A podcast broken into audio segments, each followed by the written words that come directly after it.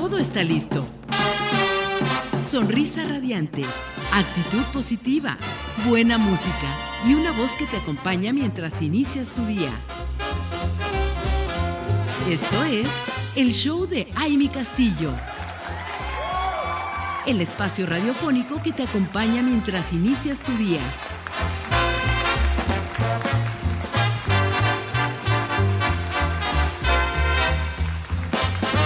Estamos de regreso, comunidad radiante. ¿Cómo están? ¿Cómo se encuentran? Ya espero que con su tacita de café en la mano o con un delicioso té, un té verde, el té matcha que es maravilloso para arrancar el día. Muchas gracias por estar aquí con nosotros y quiero aprovechar este momento para darle la bienvenida a nuestra invitada especial del día de hoy que trae además un tema buenísimo que les comentábamos hace un momentito que creo que vale mucho la pena que estén aquí con nosotros porque se trata de nuestra querida Caro Figueroa que está aquí, que ya saben, ya la conocen, ya están los aplausos, disfrutándose y nosotros queremos darle la bienvenida porque ella eh, trae esta mañana, bueno, saben que ella es perito certificada en grafología y hoy trae un tema que es cómo la grafología es una herramienta para sanar las heridas de la infancia. Imagínense ustedes, ustedes habían escuchado eso, que la grafología pudiera ser parte de, de una buena herramienta para lograr estas, esta sanación de estas heridas. Mi querida Carita, te damos la bienvenida. Muchas gracias. Muy buenos días. Muy buenos días, muchas gracias. Siempre es un placer estar aquí con ustedes y muy emocionada por el tema, sí. porque sé que estamos en una sociedad y todos reaccionamos conforme un comportamiento aprendido o una herida. Exactamente. Y esto también aplica con los jefes. Entonces vamos a ir viendo cómo nuestro jefe reacciona muchas veces desde el niño herido y cómo se comporta con sus subalternos como el niño herido. Imagínate eso. A ver, a ver, explícanos un poquito más. Voy a empezar definiendo que todas las heridas son las hijas de la ignorancia, la falta de conciencia y de amor. Eso es lo primero.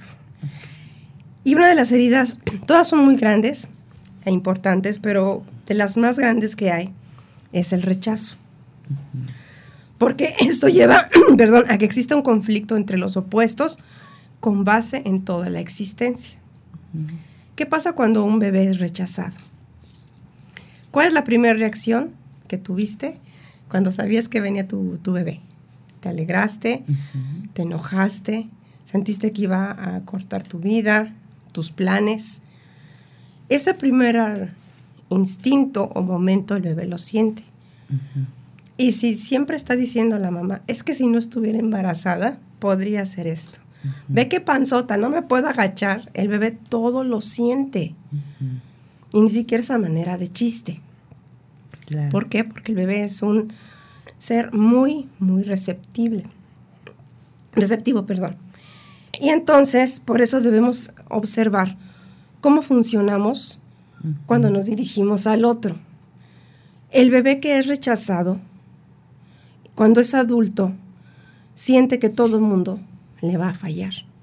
No es todo, es, y va de la mano de la herida de la traición. Pero ahí voy, voy poco a poquito. Un bebé que es rechazado son bebitos que tienen asma infantil, se les desarrolla a los 3, 5 años, se descubre que tiene asma infantil, se descubre que tiene una tendencia a Asperger, se descubre que tiene problemas de la piel. Porque es la manera de defensa del bebé de decir, bueno, yo también pongo una barrera porque a mí me rechazaste.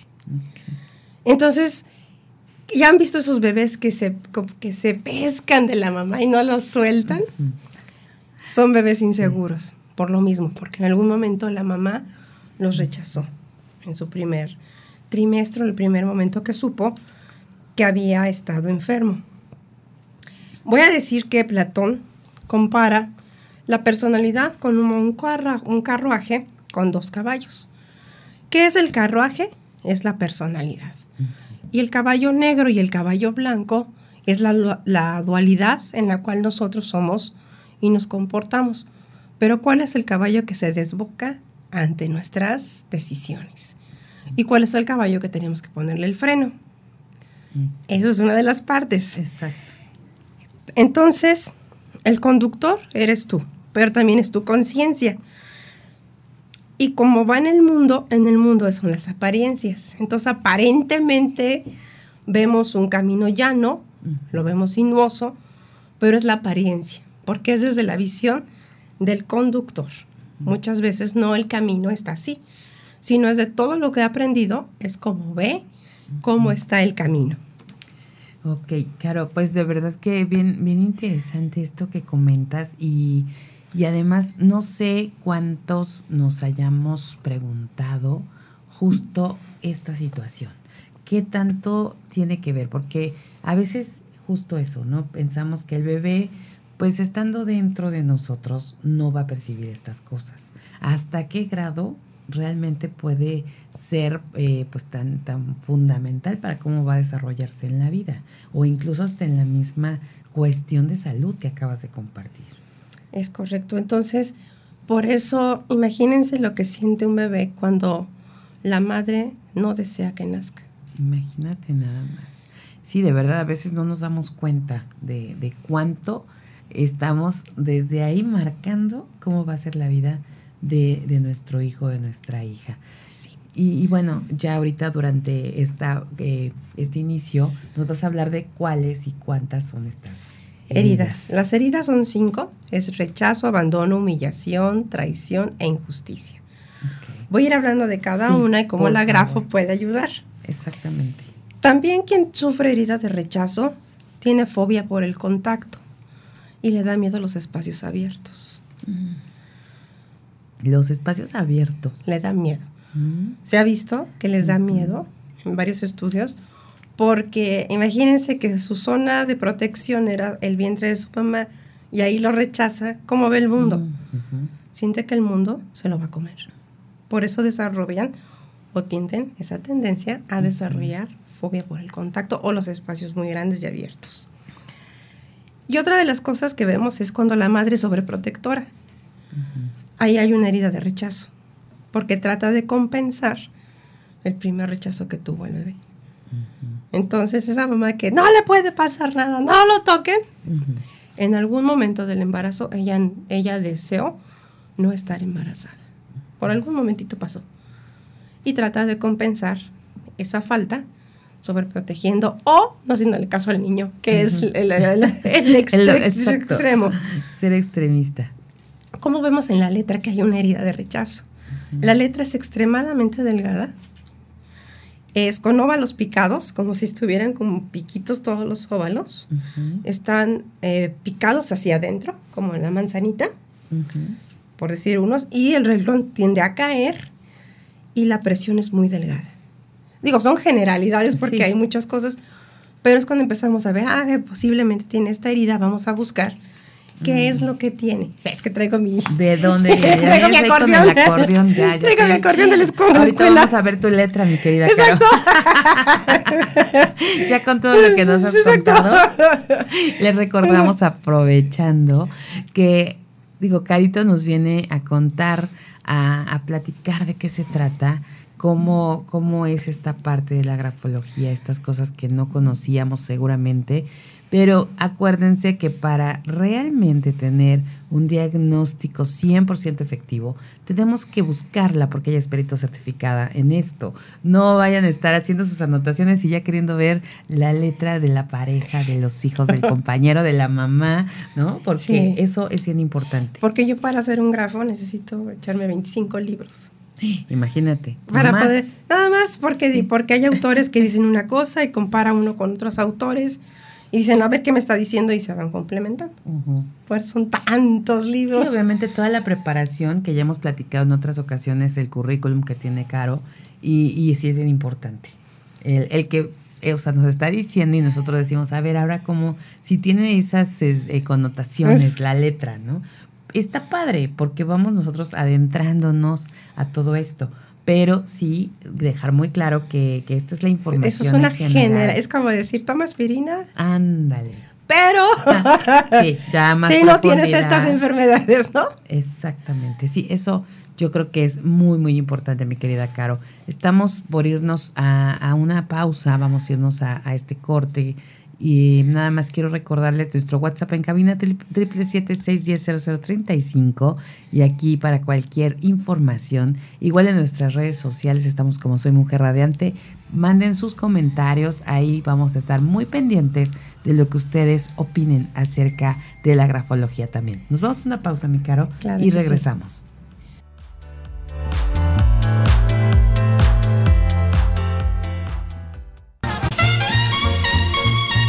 Esto es el show de Aile Castillo. Continuamos.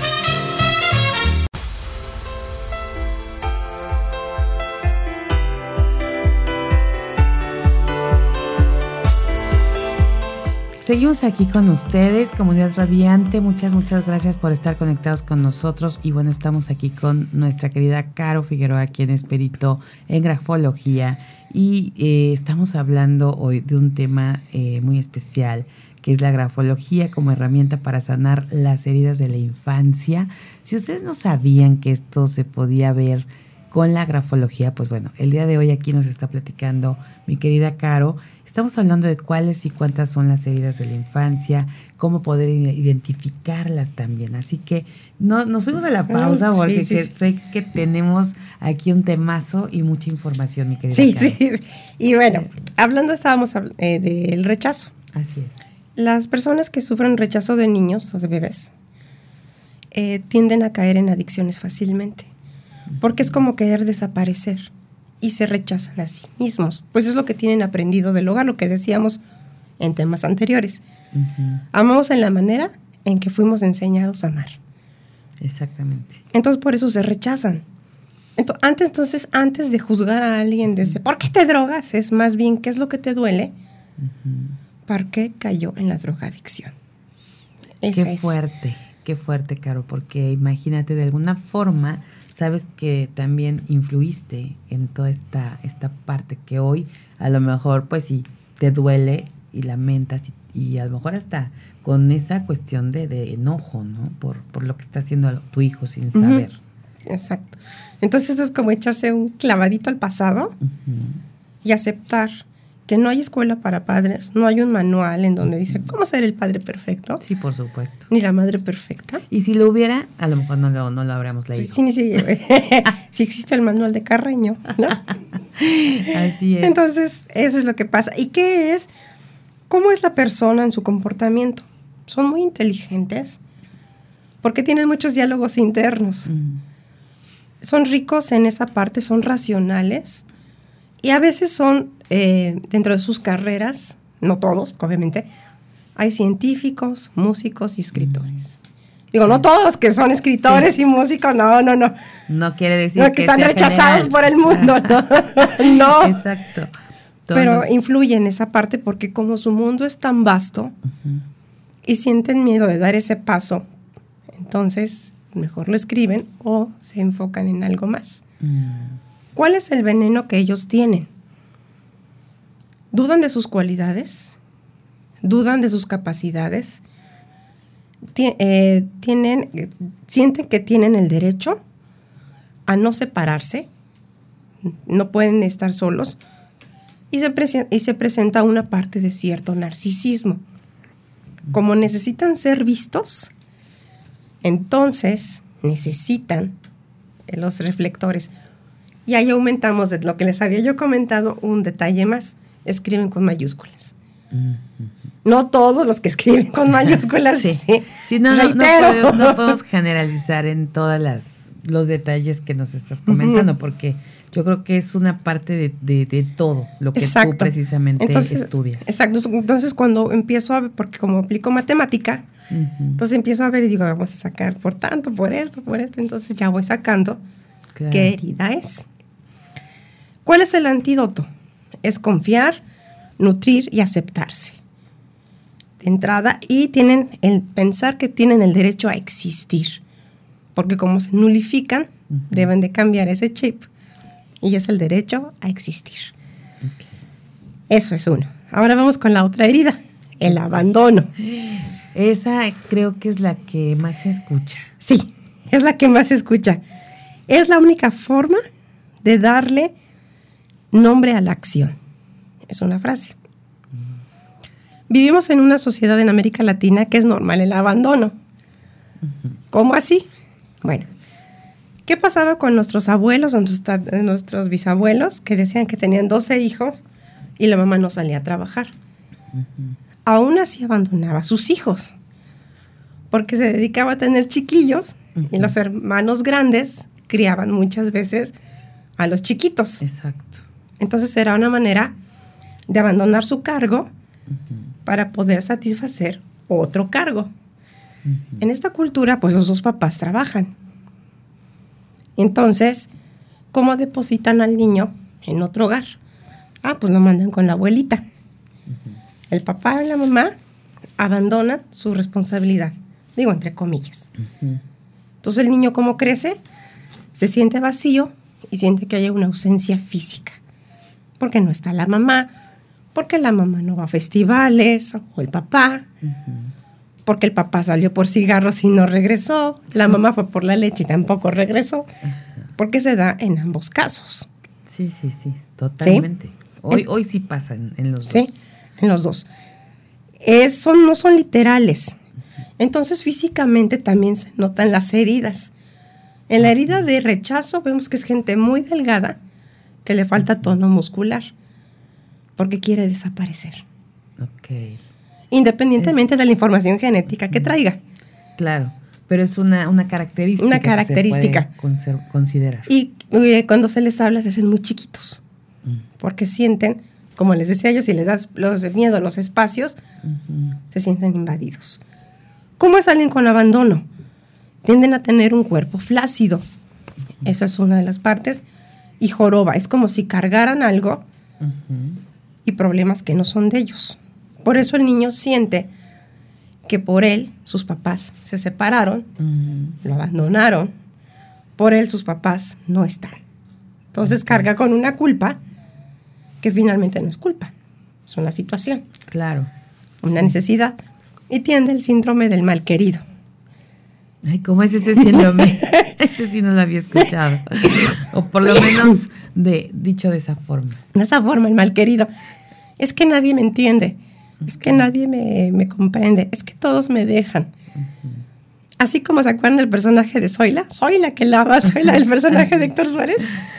Acá es, es, que nadie me quiere. Entonces, por eso es el síndrome del mal querido. O la mal querida. O como la canción del gusanito, Todos me quieren. Nadie, me quiere, todos, me odian. Ándale. Exacto. exacto. Eh, eh, eso. Oh, eso sí lo he escuchado mucho. No, le, no con la, denominación así, ¿no? Del mal querido. Sí. Entonces, ¿qué pasa cuando un padre abandona a sus hijos? Hay un niño abandonado en ese hombre que no lo ve como una responsabilidad es normal. Si él lo abandonaron, él lo repite. Claro, va siguiendo un patrón. Exacto. Es pues parte ya como, así lo, lo asumen como. Exacto.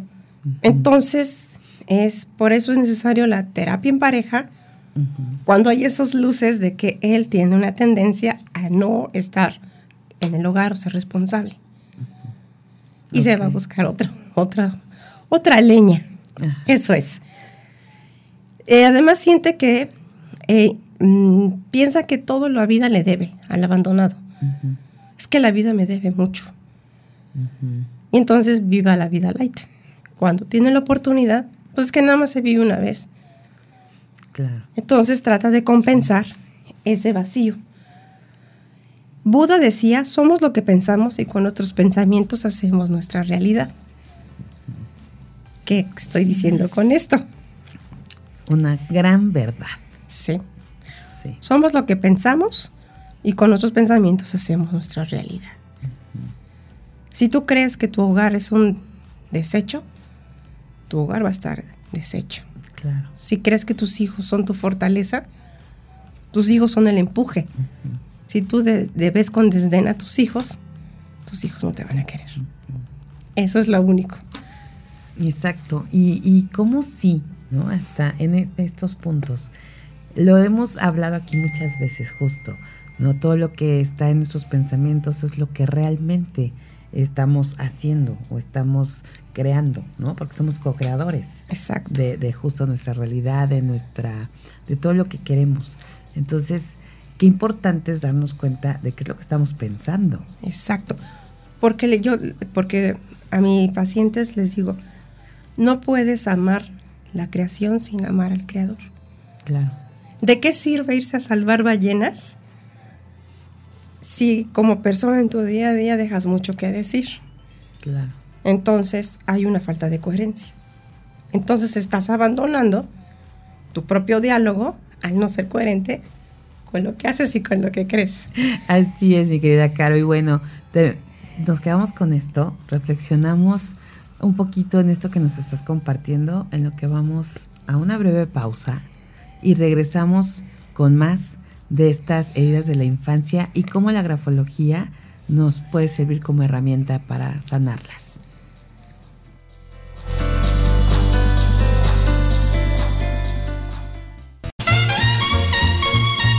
Esto es el show de Aile Castillo. Continuamos.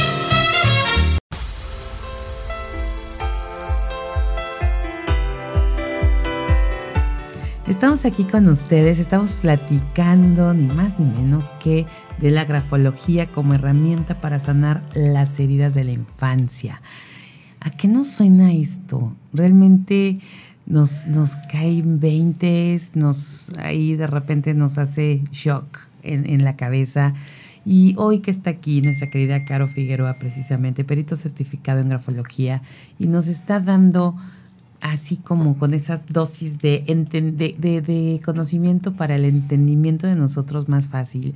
Y, y, estamos justo hablando de cuáles son estas heridas. Estamos hablando del abandono, de esos patrones que se forman, ¿no? Y hablábamos de cómo decía Caro, bueno, pues a veces sí nos es importante ir al pasado. Pero no quedarse en el pasado viviendo. Por eso en los grafos se, puede, se ve en dónde nació la herida o en qué parte de la infancia. Y a partir de hacerse de esa conciencia, es decir, porque todos nos comportamos conforme la edad en que sufrimos la herida más grande. Entonces a veces habla el niño de tres años y es un abogado de 40 y reacciona como niño. Entonces, ¿Qué es lo que le detona de ese caso que lo lleva a reaccionar como un niño? Quizás se engancha y se ve reflejado. Ay, claro. Hay que tantas cosas que se me vienen a la cabeza con esto de muchas personas que conozco. Sí. Que por cierto las tenemos aquí en el aire. Aquí con nosotros, muy cerca. ok. No, no, es cierto. Sí. Pero sí, o sea, y qué importante es de, detectar, darnos cuenta de esas situaciones, ¿no? Que, que, ¿En qué momento nos pasa? ¿Qué pasa cuando un jefe tiene una herida? Y decimos, ya no cuenta mi jefe. Bueno, estás hablando del niño, no de tu jefe. Entonces, ¿cómo se comporta uno como un niño? Respétalo, enténdelo. Ah, todo te trata desde el berrinche. Entonces tu jefe no es que sea mala onda, es que es un niño con un cargo, con dinero y con poder. Eso es todo.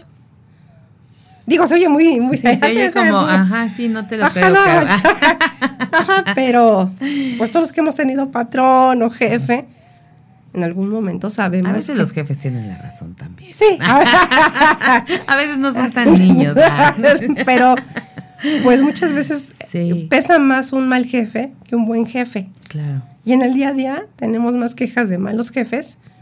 Sí, no, bueno, una y otra vez, o sea, hay, hay mil cosas que de repente ni siquiera lo entendemos, ¿no? Porque está exigiendo, pidiendo, y, de qué forma lo right now, ¿no? Dice, no, son las 11 de la noche, yo ya salí de trabajo, ya voy a dormir.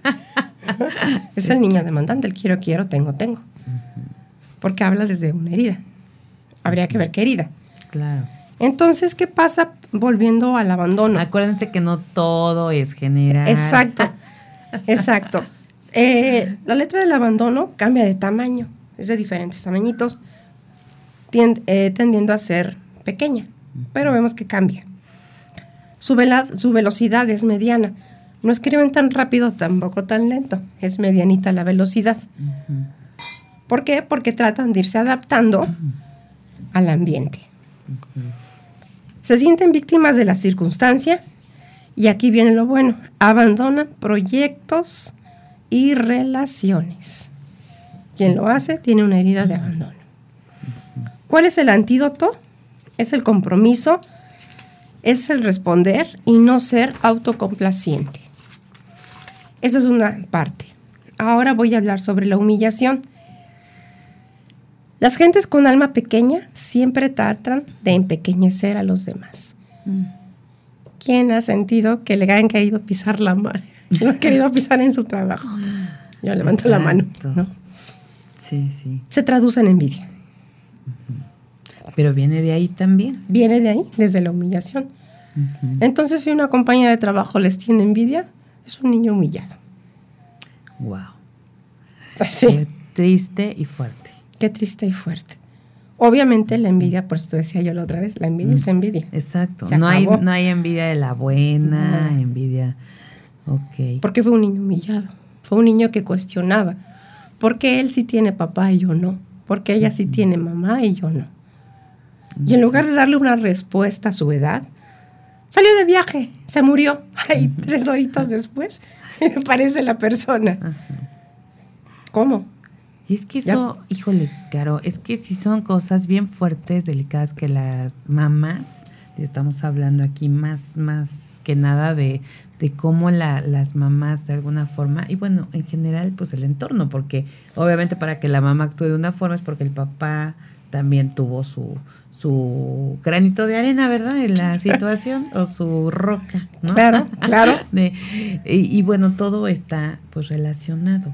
Claro. Eh, entonces, como aquí la mamá no debe de, de, trabajar eso, de saber, no sé, se me ocurre, ¿no? Que desde previo a que eres, a que ya sabes que vas a ser mamá, no sé, te pongas, te prepares para estas cosas, porque desde ahí ya estás, como bien decías, o sea, está el bebé dentro de ti y tú ya le estás mandando información fuerte. Aquí fíjate que nos escribe Mimi, que nos está escuchando y seguramente va a venir en alguno de tus puntos, pero quiero saludarla y gracias por estar escuchando el programa. Y nos dice cómo se puede sanar las heridas en un niño que creció con una mamá con depresión postparto. Ok, ahí voy, ahí voy. Ahí vamos. Ahí voy hablando sobre la humillación, ahorita voy a tocar ese, ese punto. por supuesto. Es la ley del hielo. Esa es una herida para un niño. Yo sé que muchas mamitas me van a decir, es que si le dije a mi hijo que su papá se murió fue por amor. Sí, yo entiendo la protección, todo eso lo entiendo. Pero ¿por qué no decirle al niño cuando ya tenga una capacidad de entender? Tu papá y yo tuvimos un problema, pero tu papá no te ha dejado de amar. Y el niño, entonces tiene la conciencia de que su papá lo ama, pero no está. Aunque uno sepa que la persona o ese ser no lo quiere, no se hizo cargo, lo que sea. Pero al niño no hay que sembrarle veneno. Es que justo la tendencia es esa, ¿no? La mayor parte, el porcentaje mayor es ese coraje lo, lo sacamos con lo que le comentamos a los hijos. ¿No? Definitivamente. Entonces eso, y, suena complicado, pero tienes que aprender ahorita con esto que estamos comentando y que tenemos aquí a Caro, entender y, tomar nota, ¿no? De que esto ya no es por ti, ni por el individuo en cuestión o la individua, porque puede ser ahora ya, como bien decías, de los dos lados pero por ellos, ¿no? Por esto que les vas creando desde pequeños. Sí, porque su red de contención se rompe. Y ahorita hablando sobre lo del bebé, bueno, la, el bebé que tiene de depresión su mami, pues, ¿qué fue lo que pasó durante el embarazo que la llevó a tener un altibajo? ¿Qué es lo que le está detonando? O sea, ¿qué sintió de, primera instancia de saber que estaba embarazada? Qué planes se truncaron en su vida y saber cómo está su química, porque también puede ser química. Uno sabe que, bueno, quienes son mamás, yo no soy mamá, pero quienes son mamás, pues obviamente sus hormonas van y vienen y suben y bajan y se quedan sin hormonas, por decirlo de esa manera. Sí, sí, sí. Entonces, ¿cómo se le contiene a este niño? Escuchándolo, dándole el sentido de, de amor y de realidad tu mamá te ama, eso tiene que quedarle claro al niño. Pero en este momento fue tanto lo que ella tuvo de cambios por tenerte, no eres culpable, eso es lo, que tiene que ser muy claro. Te ama, no eres culpable, pero estoy aquí, quien sea la mamá, la abuelita, para ti. Y esa seguridad, y también hablar a la mamá y bueno, que había un tratamiento, que vaya viendo no sé cuántos años tenga el chiquito. Porque si es un bebé. Exacto. Sí. Sí, ¿desde qué, desde qué momento se puede atender esto, que sería importante a lo mejor, porque si es una, en este caso, ¿no? Que comentan de la depresión postparto, ¿no? Y, y, el punto de, de, cómo tratarlo, ¿no? Si, o sea, saber, como dices, en qué momento, si todavía es bebé, aún hay, hay, hay muchas cosas seguramente que se pueden hacer, y si ya creció, pues bueno, a ya partir de qué edad se puede tratar. Ya, si es una depresión postparto, pues ya, si ya tiene más de dos años, ya es una depresión como tal. Entonces ya tendría que ver un psiquiatra, un psicólogo y a un psiquiatra. Ok, puede ser que con el, la terapia, la parte del psicólogo ya determinara. Exactamente, porque el psicólogo nunca receta lo que les decía la otra vez. El psicólogo ve qué tipo de depresión tiene, si es endógena, exógena, y como tal, lo manda al psiquiatra. Y habría que ver en este caso con la mamá en específico qué fue lo que pasó. Es decir, ya todo un diagnóstico. Pero lo primero es contener al bebé o al niño. Contenerlo y darle seguridad quien lo tenga. Sí, yo creo que ese es, eh, está perfecto como primera, en primer punto, ¿no? Y empezar a trabajar. Y exactamente, y decirle que su mamá lo ama. Y qué importante, yo creo que en todos los todas las situaciones, siempre el que sepan que la mamá los ama o nos ama es súper fundamental. Y, esta relación que hay, este vínculo con la mamá, bueno, nos tiene en muchas áreas, eh, viene de la mano. Y cuando se rompe ese vínculo con la madre hay un vacío brutal. justo. Entonces, ¿qué pasa cuando una mamá excede de control, de ese amor? ¿Cuántos no hemos escuchado? Es que me aplica la ley del hielo mi mamá o mi papá. Es que no me habla. Entonces, detrás de la ley del hielo hay un dolor, un enojo y una tristeza. ¿Por qué no le hablas a tu hijo? O sea, no están en la secundaria. no, ya no le hables a fulano, ¿no? Pues es tu hijo. Claro. Es que prefiero callarme antes de insultarlo. Pues lo estás insultando más con tu silencio. Lo que yo les decía, es mejor decir, permíteme, en este momento no puedo hablar porque no te quiero faltar al respeto, que dejarle de hablar. Porque a quien le dejan de hablar luego ni sabe ni por qué le dejaron de hablar. Exactamente. Y sí, se hace esa red de hielo muy fuerte y seguramente la herida se profundiza ah, claro, mucho. Se va rompiendo ese amor. Exactamente. Mi querida Caro, vamos a una pausa y regresamos con más de esta gran conversación que tenemos el día de hoy.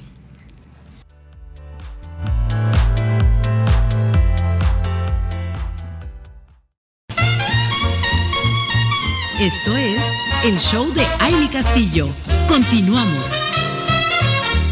Ya estamos aquí de regreso y estamos contestando a nuestra comunidad que están mandando saludos que están escuchando el programa, que de verdad muchas gracias, gracias, gracias por estar aquí, sobre todo que están comentando que nuestra querida Caro está hablando de un tema de verdad que muchas yo creo que estaban esperando, que es importante y que y ahorita se están dando cuenta de cómo la grafología puede apoyarlas en este descubrimiento a lo mejor de, lo que es, ¿no? De lo que se está viviendo. Claro, yo hablo de generalidades porque cada persona, reitero, es específica. Entonces necesitaría yo ver todo un escrito para poder dar exactamente lo necesario, porque no puedo decirle a alguien, ah, pues nomás así, ¿no? Sería una irresponsabilidad mía. Exactamente, no, pero así está bien importante porque empezamos, la empezamos a detectar o empezamos a observar. Exacto, y, se empiezan a observar también ustedes. Si ustedes en su día a día tienen una personalidad de alfombra, es decir, que todo el mundo puede pisarlas, hay una herida de humillación ahí. O sea, pégame pero no me dejes. Sería esa frase. Sí. Una madre castrante es una madre que humilla. Y hay una niña ahí humillada porque quiere tener el control. Entonces, con base en eso, trata de cuidar o descuidar a los hijos. ¿Cómo podríamos, eh, o cuál sería el ver a una madre castrante? Una madre castrante es, ¿a dónde vas? ¿Por qué vas? Y que casi, casi lo tiene aquí respirando. Obviamente como está la sociedad ahorita, sí es necesario, pero no al punto de invadir el espacio de los hijos. Invadir es en el sentido de que no pueden tomar decisiones y hacerse responsables. Ok, te dijo ir a la fiesta, pero ya sabes que mañana tienes que ir a la escuela. Y así llegues desvelado a las 4 de la mañana, a las 5 te levantas. Es más, y yo voy a ir por ti. Y yo te voy a ir a dejar. Esa es la parte. Pero de no es castrar, es cuidar. Pero una madre castrante provoca, como decimos, mamitis en los hijos. Es que no puedo hacer nada sin que mi mamá no me diga. Es que no puedo hacer eso sin que mi mamá no sepa. Es que, es que, eso es una madre castrante. Y es una madre que la avergüenza también cómo fue engendrado ese bebé. Por eso es, castrante. Porque muchas veces son hijos, y voy a ponerlo entre comillas, del pecado, ¿no? Entre comillas. Porque quizá es hijo de un segundo matrimonio, de un segundo frente, la vergüenza. Y entonces la manera de desquite de esa vergüenza, porque no la cuidaron, es castrar al hijo. Eso puede ser una parte. Habría que ver. Claro. ¿Sí? Es una madre que tampoco, cuando tiene una herida, no cuida los hábitos alimenticios de sus hijos porque los siente poco dignos. Es como si compitiera con sus hijos. Qué fuerte. Qué fuerte. Sí. O sea, eso sí es algo que, no había escuchado, pero pues sí, puede ser que, exista esta parte y que no la vemos. Porque hay muchas veces, y yo creo que han escuchado, madres que compiten por el amor del papá, que es el esposo, con su hija. Pues obviamente la niña pues ama a su papá. Claro. Y hay este cierto enamoramiento, lo voy a decir entre comillas, porque es como su ídolo su papá. Claro. Pero es el amor máximo porque ve a sus papás como héroes. ¿Y qué pasa cuando la mamá siente celos de la hija? Eso también es. No la siente digna, entonces la ve como rival. Y se vuelve una madre castrante. Ok. Eso es. Normalmente las personas viven bajo la culpa y el autosacrificio impuesto. Esto del autosacrificio impuesto es eh, Nuevamente les reitero el, personaje de Zoila. soy la que lava, soy la que plancha, ¿no? Y que los chantajeaba y les... Exacto. Ese es el autosacrificio impuesto. Okay. Ese tipo de personas. Y eh, esta humillación, esta herida, viene, es una alianza con el clan de la familia. Entonces se convierte en víctima del clan o en victimario del clan. ¿Cómo es? Es decir, soy parte del dolor de mi familia, por eso tiendo a repetir los mismos patrones. Claro. Y si en mi casa todos son sanguinarios, yo también soy sanguinario. Y sanguinario no es que ande matando gente por, por la vida, sino que disfruta hacer daño, que miente, que siente placer al ver sufrir al otro sin matarlo, que disfruta el chisme, que disfruta la discordia, disfruta la envidia. Eso es. Y sí, sí, sí, sí, sí los hay. Y no sabemos, o bueno, hasta, hasta hoy que estamos descubriendo de dónde viene todo esto. Sí, y todos, todos ya tienen seguramente su lista, así de, oh, su lista negra. Yo también la tengo, no se preocupen. sí, ¿cuál es el veneno de la, de la herida de la, de la humillación? No pone límites, entonces, ¿qué mujer aquí radiante le pasa que es complaciente porque no la abandonen? Que es otra herida, porque no la humillen, porque la tomen en cuenta y permite todo. Que se siente ignorada. Eso es. ¿Qué, ¿Qué, es lo que la mueve? ¿Qué es lo que siente? ¿Qué es lo que está pasando con, con ella? Sería interesante que nos dijeran las mujeres radiantes qué es lo que pasa. ¿Y cuál es el antídoto?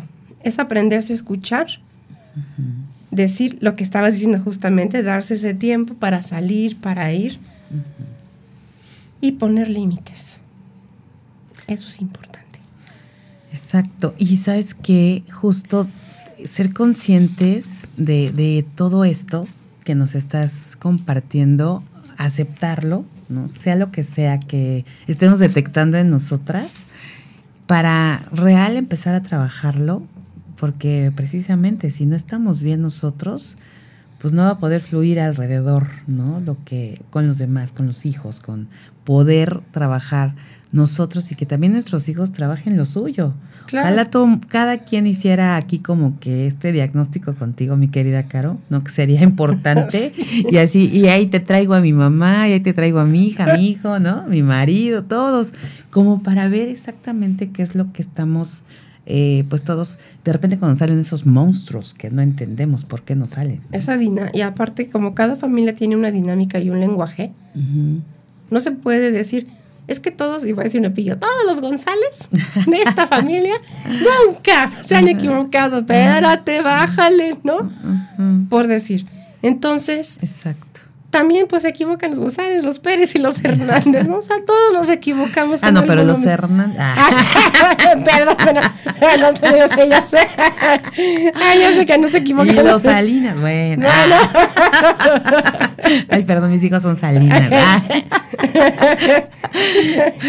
Pero sí, tienes toda la razón. A veces sí nos pasamos y pensamos que todos en la familia somos los, los mejores, ¿no? Los que no tenemos ningún, y hasta decimos, ¿no? No tenemos ningún trauma o cosas de esas. Y, y apenas platicaba la semana pasada y decía con unas personas, decía, ¿cómo el mundo sería diferente si todos realmente tomáramos, tuviéramos estos diagnósticos y tomáramos terapia? Otra sociedad. Otra sociedad, ¿no? otra sociedad. Porque lejos de comportarnos como personas coherentes, nos minimizamos y dejamos que el animal que llevamos dentro nos domine. Así es. Y eso lleva al de- a, pues, a deprimir a esta sociedad. Y veamos cómo está en el día a día. Nada más prende uno las noticias y ya son que dicen no puede ser. Es impresionante, exacto, todo lo que está sucediendo alrededor y que justo por no tener realmente esta, eh, pues esta información y este trabajo, esta y herramientas, ¿no? Para Exacto. poder. Entonces, por ejemplo, ¿qué, qué herida mueve a alguien que roba? Habría que ver. Perdón, que toma prestado. Ajá. Perdón, toma Ajá. prestado. Sí. Este, Sí, ¿qué herida sí. lo mueve? Porque es un vacío. Entonces habría que ver si fue rechazado, si fue humillado, si fue traicionado. Y desde esa herida reacciona. Y luego hay gente que justo sus reacciones son inesperadas. Y a veces en momentos a lo mejor vulnerables o en momentos en los que, pues no sé, están en una situación en los que les sale esto que traen dentro. Y, y hay acciones que no sabes por qué, por qué lo haces, ¿no? Como esto, ¿no? De tomar prestado o, quizás tener otro tipo de reacciones que hasta pues ponen en riesgo su vida. Vamos a ir a, ir a una pausa, mi querida Caro, y regresamos a ya la parte final de este programa. Ya veo que te queda medio libro del acordeón. Pero bueno, vamos a, a procurar porque nuestra, nuestra gente también está esperando los- lo demás de las heridas que tenemos aquí pendientes. Así que vamos a esta pausa y regresamos.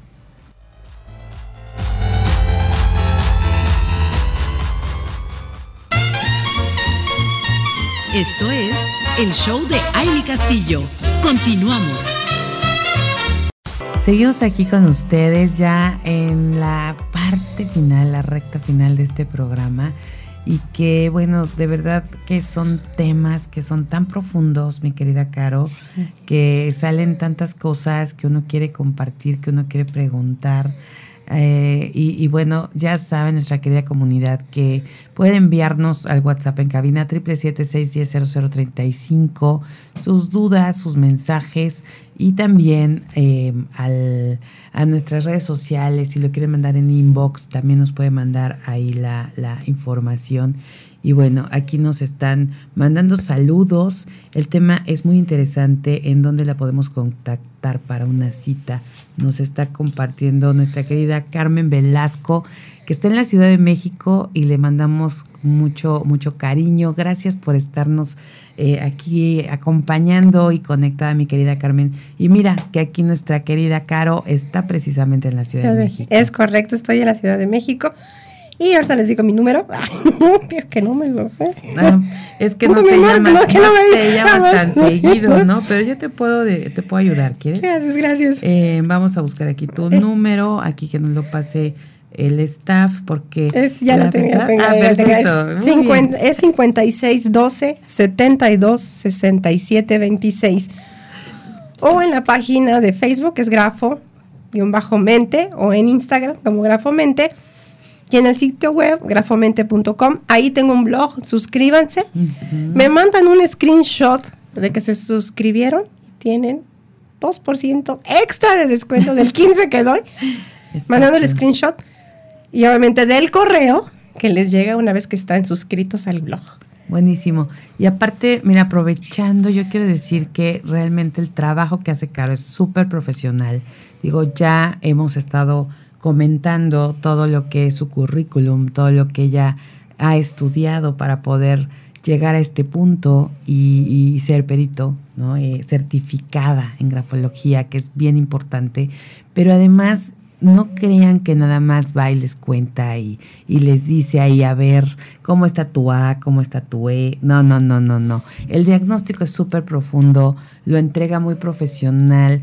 De verdad, cuando vean lo que les llega a su correo después de todo lo que ella realiza con, con las personas que, que van a, atenderse o que van a tener este diagnóstico con ella, eh, y bueno, porque yo les puedo decir, ya yo lo, yo lo hice y ya, ya me llegó a mí toda esta información y de verdad va tan profundo, tan detallado, eh, se ve el trabajo profesional que hay y, van a recibir toda una información muy completa, así que de verdad llámenla, va a ser muy interesante todo lo que van a descubrir ahí y les va a, hacer como eh, tomar la dirección de, de todo lo que van a estar viendo en estos resultados. Así que repite tu teléfono, mi claro querida que sí. por favor. Es el 5612 72 67 26.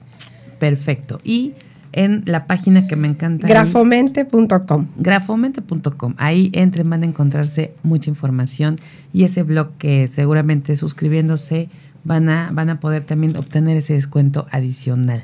Así, que bueno, ahora sí seguimos, porque se nos acaba el tiempo, mi querida en el chal, pero sigamos. Viene la herida de la traición. La traición de un amigo es doble traición.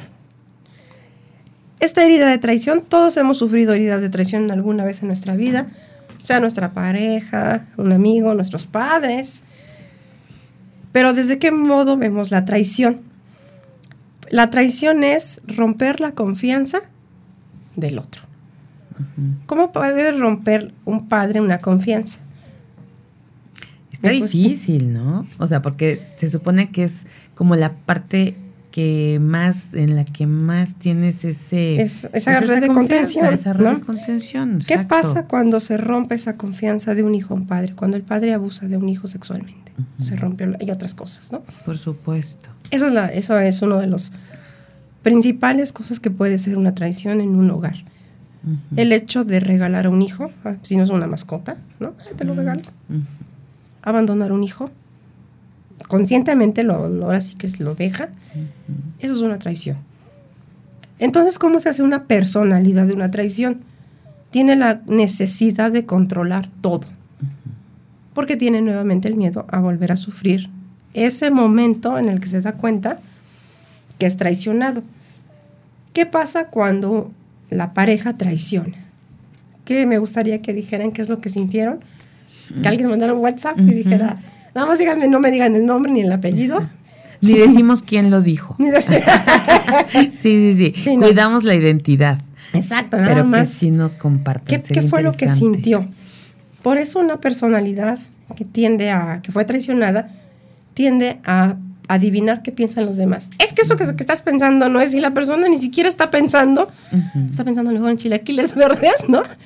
Exacto. Y no está pensando en, nada de lo que tiene que ver en ese momento.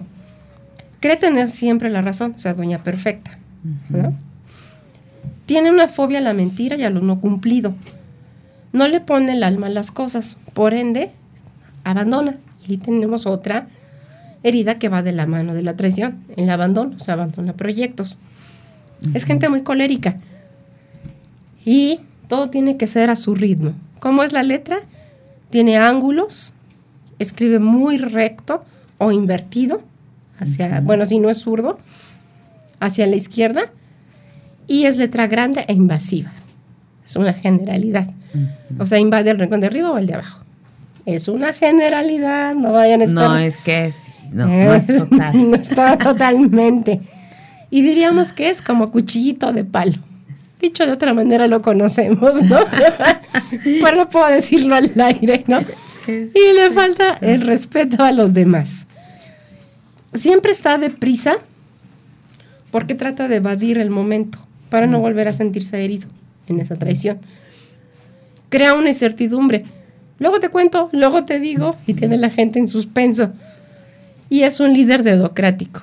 O siempre tiene otros datos, por decirlo de esa manera. Por decir. Por decir. Cualquier parecido con la, realidad, es mera coincidencia.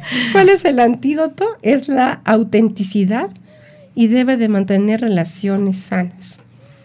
Y vamos con la última herida, que es la injusticia. Yo creo que también esa herida, creo que todos la hemos pasado. Y más ahorita en el día a día, que vemos las marchas por los feminicidios, por todo lo que vemos en el día a día. ¿Qué es una herida de injusticia? Violenta los derechos, nada más. Vuelve vulnerables. Entonces, ¿cómo se ve esa vulnerabilidad? El abuso del padre al niño, del jefe al empleado y de la autoridad al subordinado. Yo tengo el poder, por ende te puedo poner el pie. Yo tengo el poder, por ende no pasas. ¿Cuántos no sentían que su maestro, les a ustedes les caían mal a su maestro? Y no los pasaba. Y efectivamente, a lo mejor sí el maestro no los tragaba. Sí, ahí sentíamos algo por ahí que no daba. ¿Y qué fue, qué fue el detonante? Bueno, que quizá ustedes tenían más posibilidad de entender las cosas más rápido que el maestro en ese momento, tenían otra capacidad y el maestro se vio reflejado y sintió miedo de perder el control. Por eso los reprobaba y los reprobaba y no pasaban. Pero sí, estas cosas, ¿cómo se pueden llevar a, las situaciones en, la, en, lo cotidiano y te pueden afectar, ¿no? Más allá. Sí, exacto. Si yo les dijera, díganme tres maestros que recuerdan con cariño. Yo creo que el chat no suena, ¿no? sí. Pero díganme tres maestros que no pueden volver a ver y el chat hasta se, satura, ¿no? Sí, sí, siempre tenemos. Es que siempre como que, o más bien no quiero también generalizar, pero sí hay una tendencia fuerte a que lo negativo se observa, ¿no? Más que lo positivo. Claro. Y entonces en este caso seguro sí todos traemos al maestro que bueno nos traía en eh, de bajada, ¿no? Por decirlo de alguna forma. Y una cosa es que exigiera y otra cosa es que fuera demasiado humillante. Exacto. Injusto. Injusto. Y humillante, ¿no? Exacto. ¿Qué es lo que falta con la herida de injusticia? Es una falta de reconocimiento, el poco aprecio, falta de equidad y de respeto. ¿Cuántas mamás e empresarias aquí sienten que no son reconocidas? Exacto. No, bueno. Que no son vistas, que no son escuchadas. Todos ustedes en algún momento deben de perdonar de corazón a quien provocó esta herida y trabajarlo obviamente con terapia para que ese perdón llegue. No tiene caso eh, cargar nombres y apellidos que ya ni están en esta tierra. ¿Qué pasa cuando hay una injusticia y un rechazo porque van de la mano. Vemos que es un padre perfeccionista, es decir, no puedes permitir que su hijo sea diferente al proyecto que él tiene en la mente. Entonces son padres que si no sales como Bandy, no puedes salir. Y el niño lo viste y le dicen, es que tú tienes que ponerte esto y esto y esto y esto.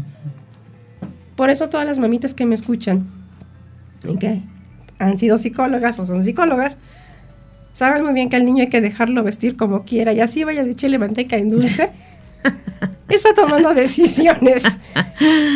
Ay, sí. y iban felices. Hay que aplaudirle a, la cría. Sí, exacto. Y si quieren ir un día de superhéroes, pues que vayan vestidos de superhéroes o de princesas. Porque están tomando decisiones. Y eso está bien. Y eso está bien. Porque ellos están a gusto. Porque tenemos que vestirlos como adultitos. No tiene caso, rompemos su infancia. Quería contar algunas anécdotas, pero ya no nos da tiempo. Ay, qué De verdad. Sí. Pero sí, es, importante esto que dices. Ok, entonces hay que dejarlos. Y un padre rígido, una madre rígida, el mensaje que da es, no vas a la fiesta porque no hay dónde estacionarse. Que no hay estacionamientos, porque como no está en, su, en sus planes y en su estructura, que no hay un estacionamiento afuera de la casa exactamente de la fiesta, no vas. Entonces, ¿cuánto está perdiendo? Porque tiene una herida de injusticia, porque es cuadrado de un padre castrante. Ese es el problema. Nunca dicen lo que sienten. Todos se lo guardan. Por eso esos que dicen, es que yo nunca hablo de lo que siento, no, pues tienen una herida de injusticia. Porque obviamente se burlaron. O sea, hay otra herida. Detrás de una hay otra herida. Entonces tiene miedo a volver a pasar por esa situación. Le encantan los retos. Y esos retos pueden llevarlos a, la adrenalina pura. Son críticos empedernidos. O sea, vuelvo a decir, como el libro de Niña Perfecta. Y no tienen derecho a equivocarse. Entonces, ¿cómo es la letra? Es, tiende a ser semilegible o muy uniforme, que se ve casi perfecta, como les digo, letra muy bonita, que decíamos otra vez que no hay letra ni bonita ni fea. Pero en este caso se ve casi como de imprenta. Es de presión muy fuerte. Y entonces, pues cuando está conteniendo. Por eso para mí, cuando veo una letra de ese tamaño, o de esa manera, digo, ¿qué está conteniendo? Y es más interesante para poderlo ayudar.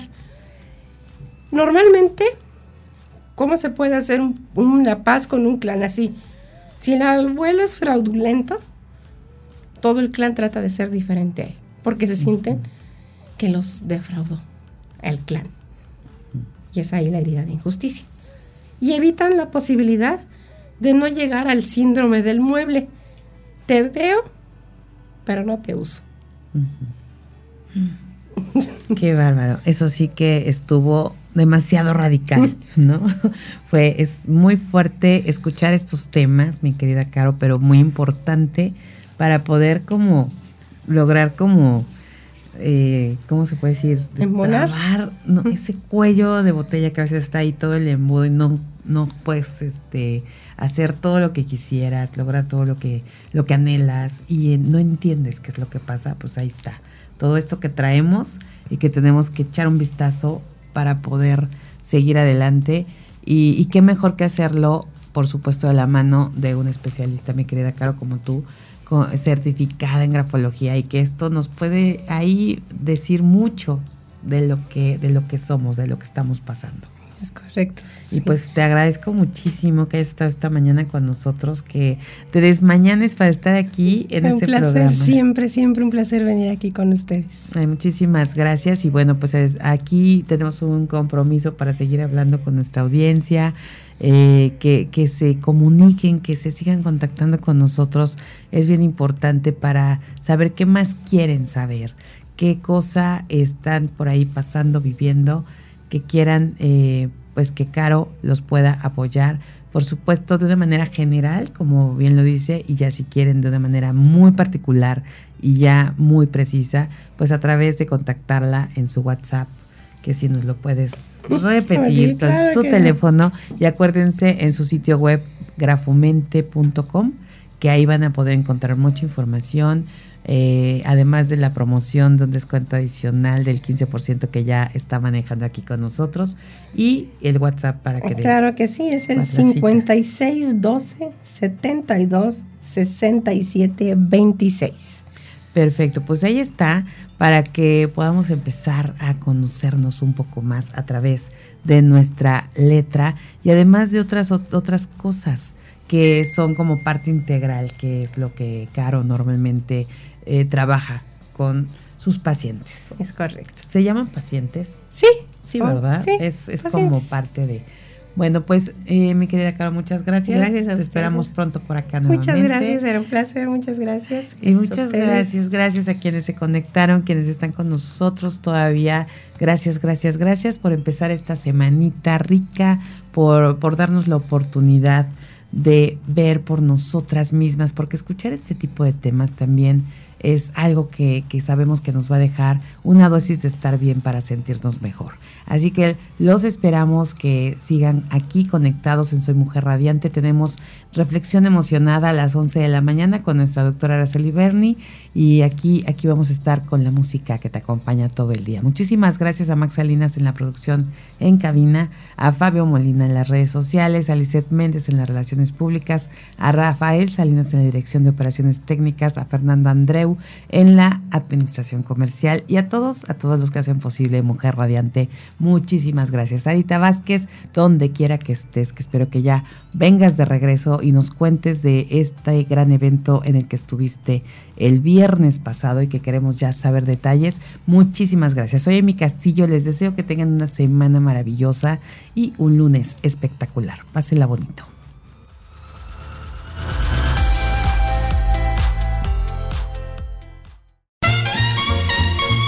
Esto es todo por hoy. Te esperamos en la próxima emisión del Show de Amy Castillo.